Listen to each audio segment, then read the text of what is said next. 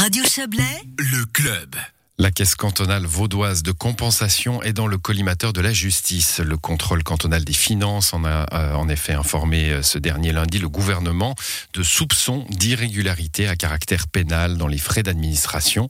C'est ce qu'on apprend euh, cet après-midi. Le Conseil d'État a alors transmis sans délai le dossier au ministère public. Yves Terrani, on évoque la gestion déloyale. Oui, c'est en effet ce que l'on peut lire dans un communiqué du canton suite à une conférence de presse organisée cet après-midi. Une gestion déloyale basée sur un système, je cite, réellement organisé, cloisonné et opaque. Mais relevons-le d'emblée, la présomption d'innocence des personnes concernées par cette affaire prévaut en l'état.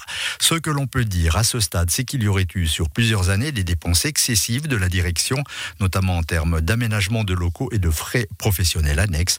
Le montant se compte potentiellement en centaines, au pluriel, de milliers de francs. Quel est le point de départ de cette affaire? À la fin du mois de juin dernier, le conseil d'administration de la caisse de compensation a été informé de dysfonctionnement de gouvernance et de suivi financier d'un projet de développement d'un logiciel informatique pour la gestion des pensions.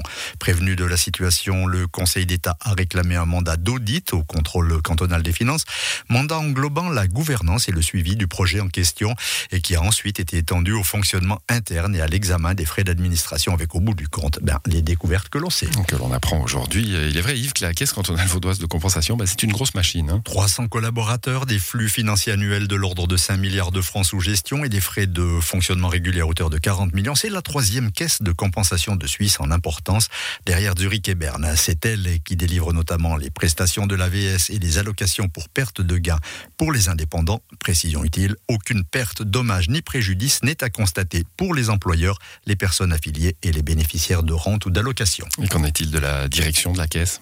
Eh bien, la directrice a été licenciée pour juste motif, le lien de confiance étant rompu. Les cinq membres de la direction de la caisse sont suspendus jusqu'à nouvel ordre et dans l'attente des résultats d'investigation complémentaires réclamés par le conseil d'administration.